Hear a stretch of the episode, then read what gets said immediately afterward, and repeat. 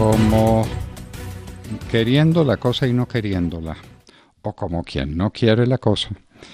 El procurador ha resuelto llamar al señor general Luis Fernando Navarro, comandante de las fuerzas militares, para que dé explicaciones, obviamente dentro de un proceso disciplinario, por el bombardeo a un lugar donde se encontraba un temible miembro de las FARC, rodeado de guerrilleras jóvenes armadas hasta los dientes. Entonces ahora el general Navarro tiene que explicar la muerte de esas jóvenes y si eso se podía evitar o no se podía evitar y si el bombardeo se podía hacer y no lo podía hacer. ¿Quién manda en las fuerzas militares? ¿Quién responde por la acción de los militares de Colombia?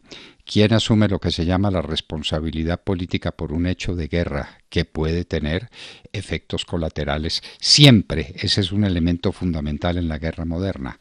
En la guerra antigua, tal vez con espada y con lanza, los efectos colaterales fueran menos visibles, pero en esta época y en la época de los bombardeos y de la aviación y de la alta tecnología, siempre es posible que haya un efecto colateral.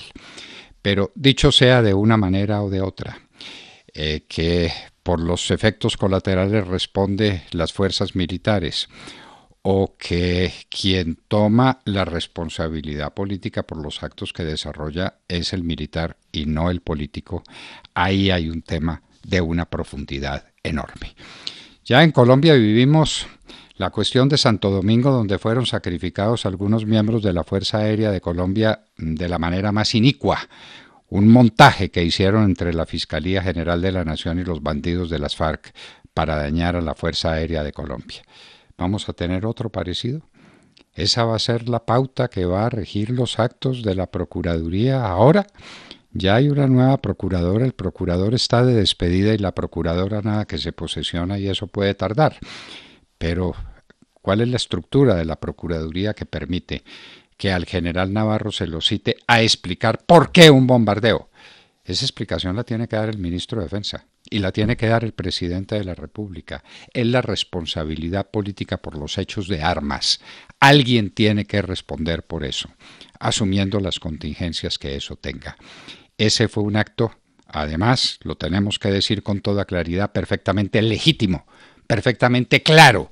Y sin embargo, el procurador Carrillo resuelve poner en tela de juicio y someter a juicio disciplinario al comandante de las fuerzas militares.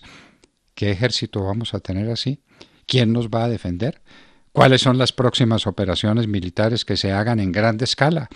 ¿Dónde la aviación va, a empezar a funcionar otra vez después de que Santos la paralizara para proteger a sus amigos de las FARC? ¿Cuándo vamos a tener paz en Colombia si las fuerzas militares no pueden responder y si la responsabilidad política por sus actos eh, es responsabilidad suya y no del poder político? Lo ocurrido ayer es de una gravedad extraordinaria, extraordinaria. Qué bien quisiéramos que el señor ministro de Defensa le diga al procurador, el tema no es con el general Navarro, es conmigo. Y es conmigo porque estaba repitiendo órdenes del señor presidente de la República y porque ese bombardeo y los bombardeos que hace la Fuerza Aérea son indispensables para salvar la República de esta tragedia que es el narcotráfico y los traficantes armados. Pero silencio, silencio, y que sea el general Navarro el que responda y probablemente el general Navarro el que resulte destituido o los eh, eh, pilotos de los aviones que dispararon los, eh, los misiles que destruyeron la guarida de este bandido siniestro. Era lo que nos faltaba, el procurador en favor de las FARC, la Procuraduría protegiendo a los bandidos y persiguiendo a las fuerzas militares de Colombia. Eso no lo podemos aceptar. Ese es un problema político de la mayor envergadura. Quien asume, insistimos, la responsabilidad política por los actos del ejército y por los actos de las fuerzas militares en general y de policía es el poder político.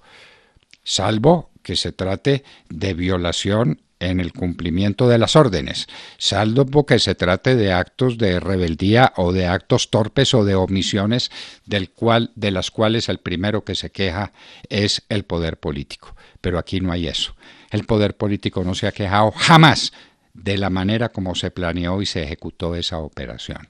Luego la responsabilidad es suya y la tiene que asumir. Y el procurador está abusando de su poder. Al procurador nadie lo eligió para que persiguiera las fuerzas militares de Colombia en favor de los narcotraficantes, en favor de los guerrilleros armados. Ni más faltaba. Colombianos, otra vez, la patria está en peligro.